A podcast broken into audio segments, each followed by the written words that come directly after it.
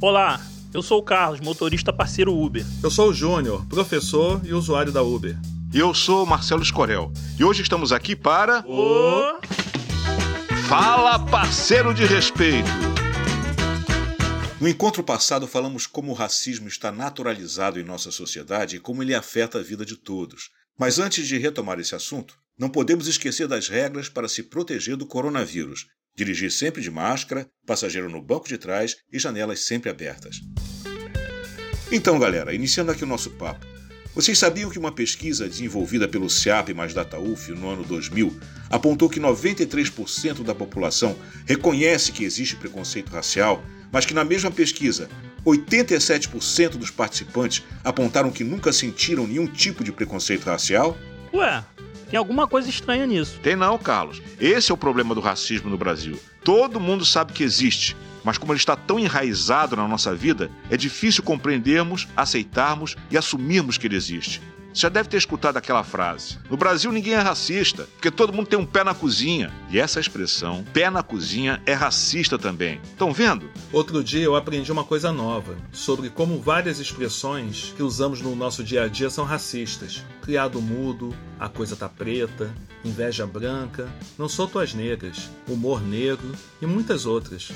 É, e tem muito mais. Eu tenho amigos negros, ou é, mas meu avô era negro. São frases ou expressões do nosso cotidiano que não percebemos como racistas. Até porque elas vêm contextualizadas como justificativas. Tipo, olha, eu não sou racista não, tá? Tem até um avô que é negro, ou pior, quase negro. Mas quando tomamos mais consciência sobre como o racismo afeta a nossa vida, fica mais difícil não perceber que comentários como esse são racistas. Nossa, tanta coisa que eu já escutei. Pois é, cara. Carlos, a gente sabe que a população negra escuta e sofre muito todos os dias por conta do racismo.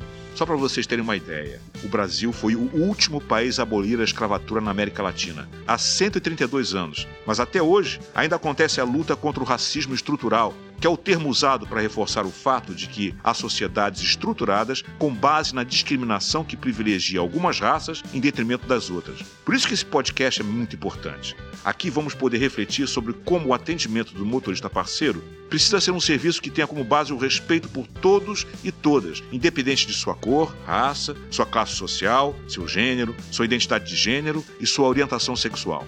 Concordo, Marcelo. E respeito como base de um bom atendimento é algo que a gente aprende, né?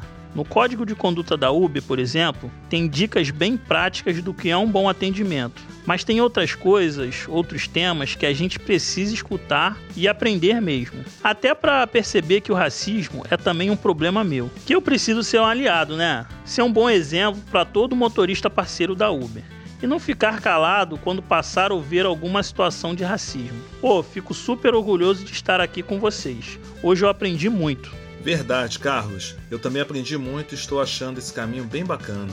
Você está super certo. A gente está aprendendo o tempo todo. Não tem como saber tudo. E aprender a respeitar o outro é algo muito importante que todos e todas têm que fazer. E Marcelo, já que todos aqui chegamos ao consenso de que o respeito se aprende, que dá para fazer mais sobre isso? Boa, Júnior. Também quero saber.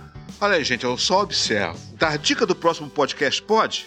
Sim, esse assunto é tão importante que não ia caber em um podcast só, né, meus amigos? No episódio 3 do Fala Parceiro de Respeito, vamos falar sobre minha cor, sua cor, nossa cor e tentar entender um pouco mais como ser aliado no enfrentamento do racismo impacta positivamente nosso trabalho e a forma como prestamos nosso atendimento.